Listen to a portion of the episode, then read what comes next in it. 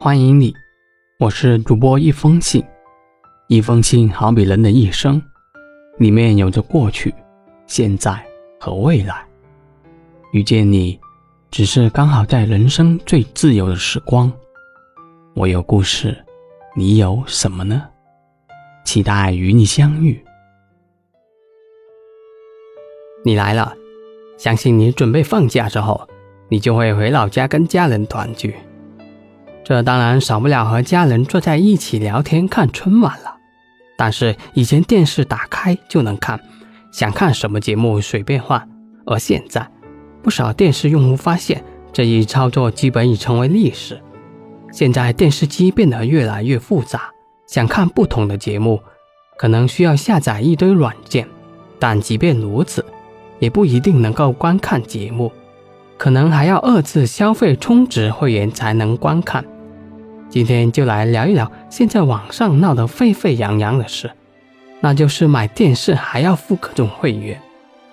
现在电视已成为每个家庭必备的家电，而且与互联网端打通，更是让电视上的内容数量、品类不断增加。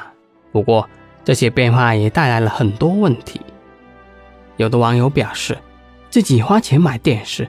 用自家电视开机要看广告，看完广告还要充会员。现在的电视除了投屏工具，实在想不出它有啥功能。甚至有网友称，等家里的电视坏了以后，再也不会再入手新的电视了。有的人还给自家电视算了笔账，光是平时手机上看的三大视频网站，电视会员年费都在二百五十元左右。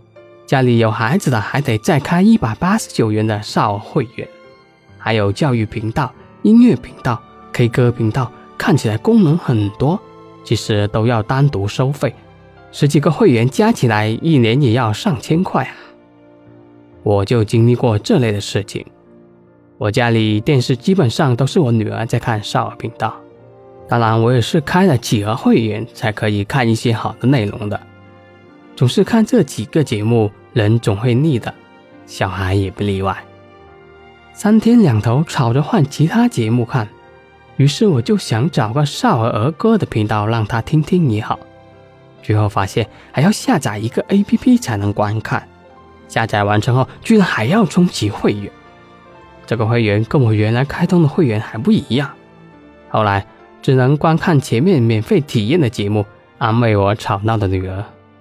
其实，电视早在我心里就是广告屏幕，想专心看完一个剧都不能认真看完，中间穿插几条广告，而且还分几次插广告。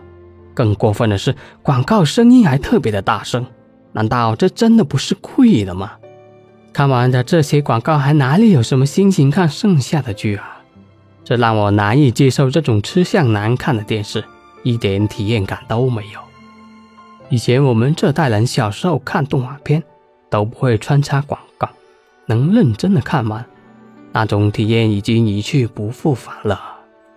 虽然我们当时看的是岛国动画片居多，但并不影响动画片基本逻辑、价值观、正能量的片还是比较多的。反观现在的动画片，我都不忍直视。具体现在的动画片是什么样的，你自行体会就知道了。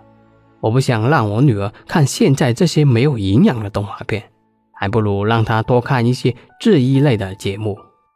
说了这么多，无非就是想让我们看电视使用起来更加的简洁明了。现在看电视门槛真的越来越高了。目前各大电视厂商，你收你的费用，我收我的费用，对于消费者来说是非常不公开透明的。电视会员收费也需要受到监管的。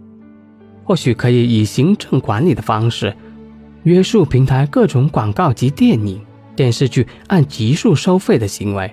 现在版权制度越来越完善，收费是天经地义的，但平台应该一开始就明码标价，按照 VIP 会员一集收多少钱，非会员一集多少钱来收取费用。这样一来，大家就会根据电影、网剧质量与收费标准来选择性的观看内容。好了，今天就聊到这里吧。买电视还要付各种套娃式的会员，你怎么看呢？感谢收听这期节目，我是一封信。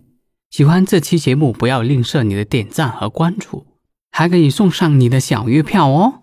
同时，也欢迎评论区留言给我，我们一起讨论。你的支持就是我最大的动力。